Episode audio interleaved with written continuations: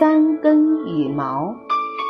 从前有一个国王，他有三个儿子，老大、老二都聪明伶俐，只有老三少言寡语，头脑简单，大家都叫他傻瓜。国王年纪大了，身体虚弱，想到自己的后事。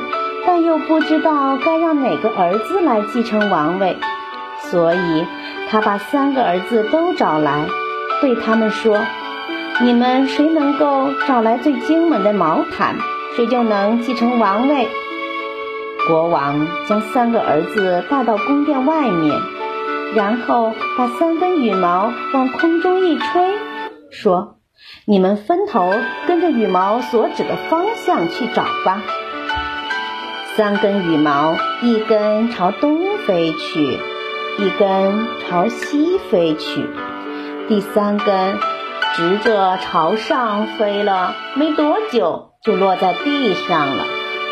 两个哥哥，一个向右走，一个向左走，小王子只能留在第三根羽毛落下的地方。小王子十分伤心。坐在地上了。这时，他忽然发现羽毛旁有一个通往地下的活门。他走进活门，发现了一只胖蛤蟆，它周围还有许多小蛤蟆。胖蛤蟆给了小王子一条精美无双的毛毯。小王子的两个哥哥不肯费劲儿去找。就分别把自己遇到的第一个牧羊女身上的粗糙围巾拿了过来。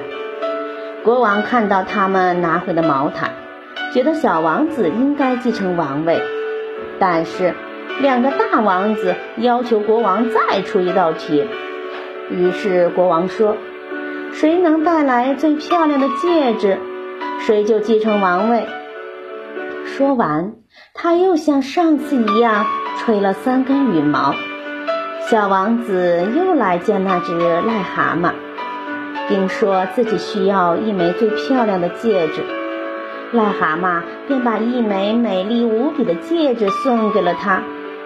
两个哥哥不肯费功夫，只是把旧车的车轱辘给敲了下来，送给国王。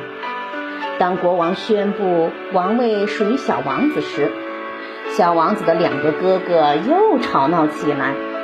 国王又说：“谁把最漂亮的女人带回家，谁就能继承王位。”小王子又顺着羽毛的方向，来到地下见癞蛤蟆，并说要带最漂亮的女人回家。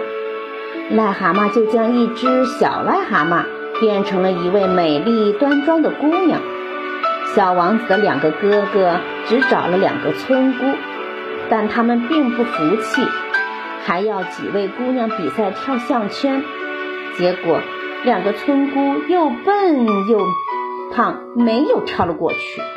小王子找来的姑娘则轻盈的一跃而过。最后，小王子理所当然地继承了王位，成了一位英明的国王。最后，我给大家送上一段我自己写的顺口溜，祝朋友们健康快乐。活着就是胜利，挣钱只是游戏，健康才是目的，快乐更是真谛。感谢大家的收听。